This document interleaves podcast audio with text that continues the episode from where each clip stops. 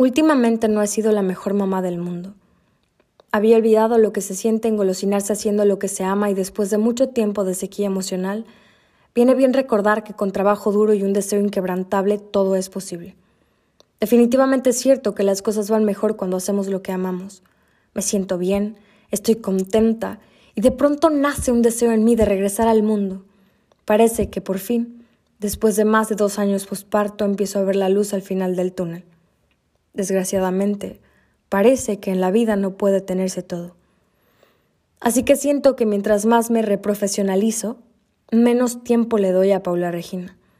En estas últimas dos semanas he tomado no sé cuántos cursos de marketing, branding, locución, me aventé un libro, grabé unos 10 episodios y me he enfocado tanto en mejorar este producto que paso la mayor parte del tiempo con la cabeza abajo. Mi teléfono es básicamente mi maestro, mi mejor amigo, mi herramienta de trabajo y mi compañero fiel. ¿Cuántas cosas pierdo mientras regreso a la vida? ¿Por qué es tan difícil encontrar el equilibrio? De multitask, yo no tengo nada. Es imposible que haga más de dos cosas a la vez. Mi cerebro necesita el máximo nivel de concentración para enfocarse en algo. De manera que en estos 30 años de vida ha habido momentos en los que soy súper deportista, momentos en los que soy súper exitosa, momentos en los que soy súper enamorada, momentos en los que soy mamá. Pero no sé cómo ser todo esto al mismo tiempo. De pronto, una culpa terrible invade mi cabeza en las noches. ¿Estaré haciendo lo correcto? ¿De verdad necesito hacer esto?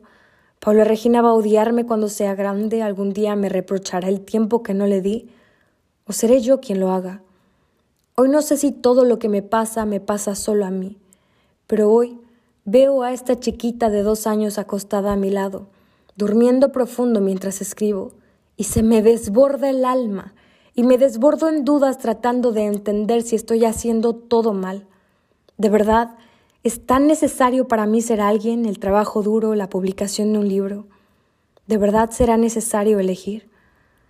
A menos de cinco meses de empezado este proyecto, he olvidado por completo lo que se siente dormir una noche entera. La maternidad te roba el sueño, es cierto. Nunca volveremos a dormir igual. Aún hoy me despierto por las noches en medio de un sobresalto a revisar la respiración de mi hija.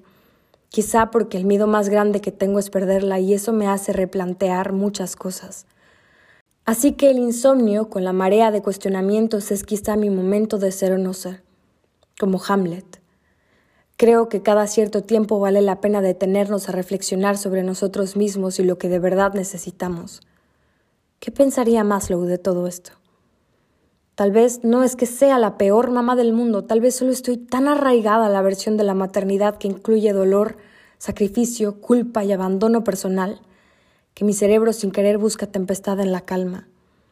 Tal vez solo se trata de ser más ordenada, de encontrar una forma de equilibrar las cosas y así no perderme de nada poner horarios, reparametrizar y aceptar, como me dijo una amiga nueva hace un par de días, que habrá momentos en los que seremos la mejor mamá del mundo y momentos en los que seremos grandes profesionistas.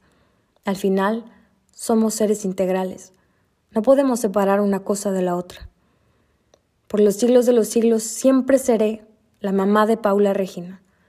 Y mientras haya vida disfrutaré de su sonrisa, de los juegos en la nieve imaginaria, de su increíble pasión al bailar y la forma tan extraña en la que abraza mi cara al dormir.